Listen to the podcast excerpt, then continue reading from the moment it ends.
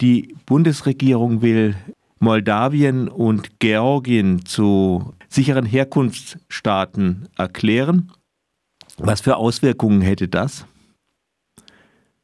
Also erstmal, äh, äh, Pro Azul lehnt das Gesamtkonzept sichere Herkunftsstaaten komplett ab. Ähm, ist ein Instrument, was das individuelle Prüfung von Asylanträge für geflüchtete Menschen ähm, verweigert. In einem spezifischen Fall von Georgien und Moldawien sehen wir auch, ähm, dass die beiden Herkunftsländer nicht die Voraussetzungen, ähm, die durch höhere Gerechts so Rechtsprechung sozusagen also ein, eingestellt würden. Und zwar ähm, die, also damit Länder als sicher oder als sichere Herkunftsländer eingestuft werden äh, können, muss das ganze Land sicher sein. In den beiden Ländern gibt es Teilgebiete beziehungsweise Gebiete, die unter russischer Kontrolle stehen. Das bedeutet, diese beiden Länder sind nicht komplett unter der Kontrolle der jeweiligen Regierungen. Von daher sind sie nicht sicher. In den beiden Ländern gibt es systematische Ausschließung und Diskriminierung von Gruppen wie in Georgien ähm, bei LGBTIQ-Menschen, in Moldawien bei Menschen aus der Roma-Community, ähm, ähm, eine komplette Ausschließung ähm, in Moldawien zum Beispiel aus dem Gesundheitssystem, aus der Bildungssystem, äh, Diskriminierung in Georgien für die LGBTIQ-Community und Verfolgung. Das heißt, für diesen beiden Gruppen sind die beiden Länder auch nicht sicher. Auf der anderen Seite gibt es Freiheitseinschränkungen, wie ähm, bei der Pressefreiheit, vor allem in Georgien, aber auch in Moldawien. Das sind alle Voraussetzungen, die bei einem Land vorliegen sollen, damit das Land als sicher eingestuft wird. Bei den beiden Ländern gibt es, ähm, also liegen diese Voraussetzungen nicht vor. Deswegen lehnen wir das besonders ab bei diesen beiden Ländern. Aber insgesamt, das Recht auf Asyl ist ein Recht, was auf eine individuelle Überprüfung besteht. Und solche Einstufung ähm, widerspricht das Grundsatz vom Recht auf Asyl ähm, an dieser Stelle.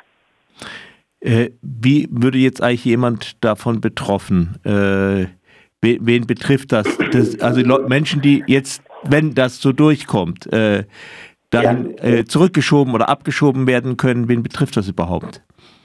Also das wird tatsächlich jeder Person, die aus den beiden Herkunftsländern in Deutschland ankommt, mhm. nach der Beschließung und einen Asylantrag stellt. Und das heißt, diese Menschen im Asylverfahren würden per se abgelehnt nur weil sie aus diesen Herkunftsländern ähm, ähm, herkommen. Das bedeutet, dass es auch keine individuelle Überprüfung für, äh, für äh, im Asylverfahren. Das bedeutet auch verkürzte Fristen bei ähm, ähm, Rechtsmittel, das bedeutet auch Kürzungen bei sozialen Leistungen, das bedeutet aber auch, dass sie langfristig nur in, Auf, äh, in Erstaufnahmeeinrichtungen leben können, komplette Ausschließung aus dem Arbeitsmarkt, aus dem aus den Integrationsmaßnahmen und dass sie dort bleiben sollen, bis sie abgeschoben werden. Aber in diesem Fall muss ich auch dazu sagen, die Einstufung bedeutet nicht eine schnellere Abschiebung für diesen Menschen. Das heißt, wir werden Menschen in unserer Gesellschaft haben, die ähm, mit uns hier leben, aber komplett entrechtet im Endeffekt und nur in Erstaufnahmeeinrichtungen leben dürfen.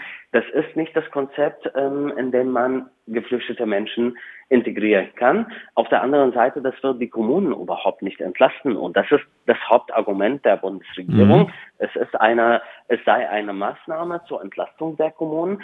Das ist nicht der Fall, weil wir sprechen hier über eine sehr geringe Anzahl von Menschen. Aus, aus Georgien im letzten Jahr kamen etwa ähm, 8000 Menschen und bei vielen Fällen lagen tatsächlich Gründe, aber die Entscheidungspraxis von der zuständigen Behörde, das Bundesamt für Migrations ähm, und Flüchtlinge ging schon seit Jahren in die Richtung, allen Asylanträge aus diesen Herkunftsstaaten ähm, abzulehnen. Von daher kritisieren wir diese Entscheidungspraxis und appellieren wir an die Bundesländer. Heute kommt das äh, Gesetzentwurf in den Bundesrat. Wir appellieren an alle Bundesländer, ähm, den Gesetzesentwurf ähm, abzulehnen und an den Bundestag im parlamentarischen Verfahren auch eine Ablehnung gegen das Gesetzesentwurf ähm, auszusprechen. Mhm. Ja, es scheint ja so ein bisschen so, dass äh, die Bundesregierung versucht, der AfD äh, hinterherzulaufen, obwohl sie sie bei ihren Kernthemen ja nie einholen wird. Ähm, so, da gibt es ja noch weitere Überlegungen, den Geflüchteten zum Beispiel kein Geld mehr zur Verfügung zu stellen. Was soll denn das?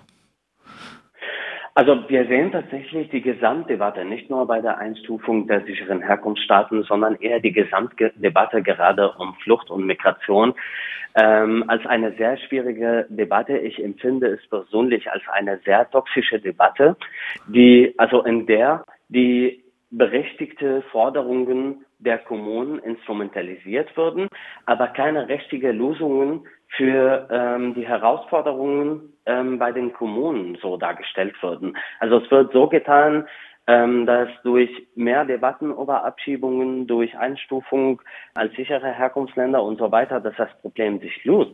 Aber im Endeffekt Mensch, die Menschen haben Gründe zu fliehen und sie fliehen. Was wir brauchen, sind Aufnahmestrukturen in den Kommunen. Wir sprechen jetzt seit zwei Jahren circa ähm, darüber.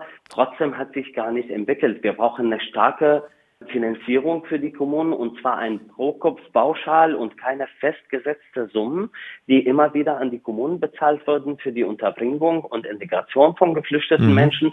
Nur so löst man Probleme in den Kommunen und nicht indem man scheinheilige Lösungen präsentiert, die überhaupt nicht die Zahlen der ankommenden Menschen verringern würden, sondern eher nur zu einer Entrechtung für Gruppen äh, in unserer Gesellschaft durchführen wird.